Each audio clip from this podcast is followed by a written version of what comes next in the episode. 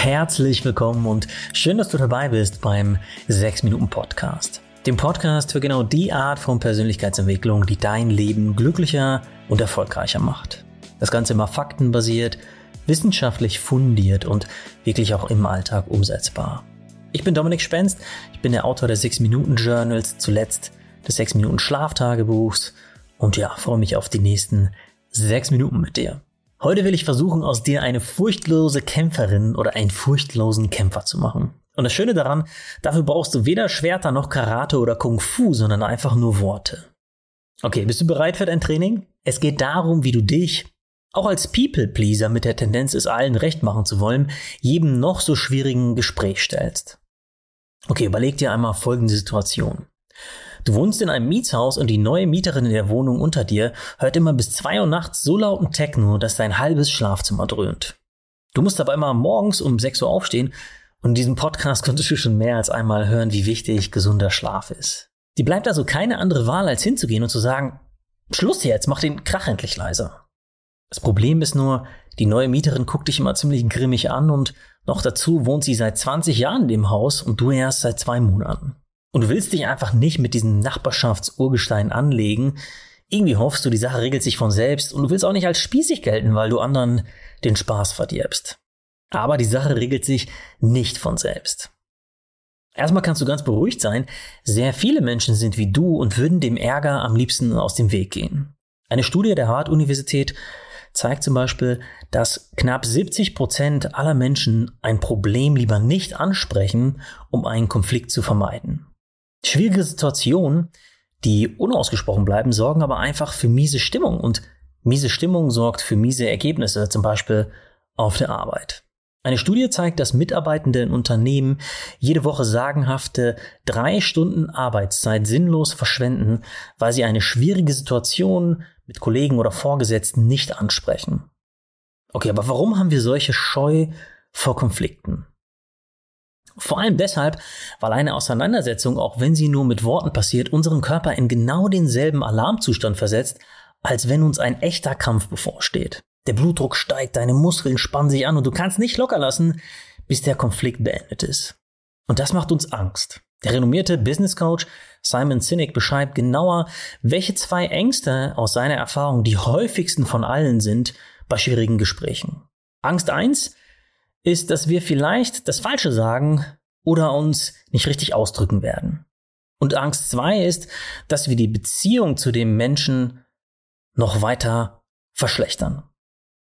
Aber es hilft nichts, Konflikte bekommst du in aller Regel nur gelöst, wenn du sie ansprichst. Was uns direkt zu der Frage bringt, die das Herzstück von diesem Podcast ist, nämlich, wie kommst du jetzt ins Tun? Wie kannst du dich mental so vorbereiten, dass du angstfrei in schwierige Gespräche gehen kannst, ganz egal, ob das Problem beruflich, privat oder irgendwo dazwischen liegt? Kurz gesagt, indem du dir das FBI zu Hilfe holst. Ja, und das decke ich jetzt auf, was ich damit meine.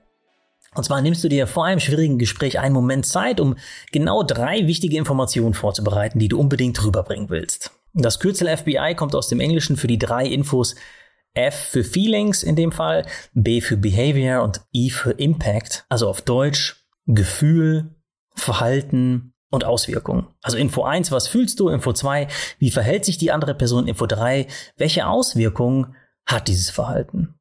Okay, aber kurz der Reihe nach. Hinter Feelings verbirgt sich, dass du unbedingt explizit sagst, wie du dich in der Situation fühlst, beziehungsweise was du empfindest. Der technoliebenden Nachbarschaftsveteranin sagst du also zum Beispiel, dass du alles hörst, nicht schlafen kannst und dich deshalb morgens hundemüde fühlst.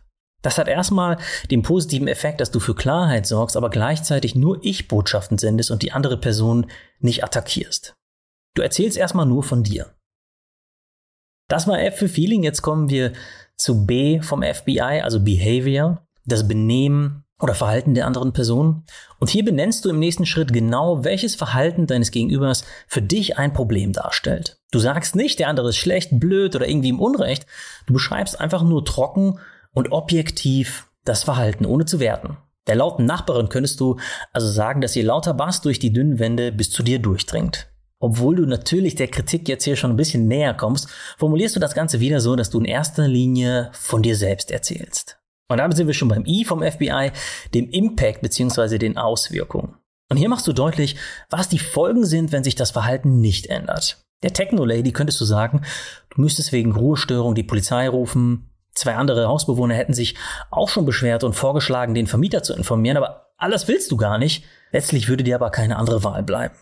Diese Art der Kommunikation stammt aus dem Konzept der gewaltfreien Kommunikation, das zum Beispiel für Friedensverhandlungen im Nahen Osten angewendet wurde, aber auch natürlich in ganz anderen Kontexten wie Familien oder im Berufskontext sehr erfolgreich angewendet wird.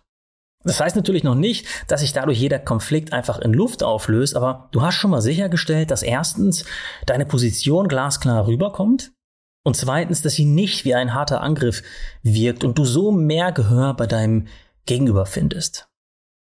Und jetzt kommt noch ein ganz entscheidender Punkt.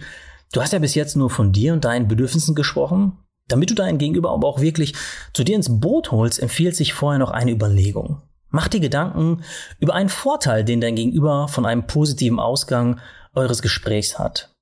Überleg dir, wie das Gespräch eine Win-Win-Situation für euch beide sein kann. Denn damit du Erfolg hast, muss die andere Person nicht unbedingt zum Verlierer werden. Es gibt fast immer Wege, wie auch dein Gegenüber profitieren kann. Im Fall der übellaunigen Nachbarin könntest du zum Beispiel sagen, dass du extra zu ihr gegangen bist, weil du es vorziehst, in einem Haus zu leben, in dem die Dinge persönlich geklärt werden, anstatt direkt die Polizei oder die Hausverwaltung zu rufen. Ein weiterer Win-Win-Gedanke wäre, ihr anzubieten, dass du ihr Bescheid gibst, wenn du öfters verreist oder an welchen Tagen du abends eh nie da bist. Und ja, dann kann sie richtig aufdrehen, ohne dass es dich stört. Also nochmal kurz zusammengefasst.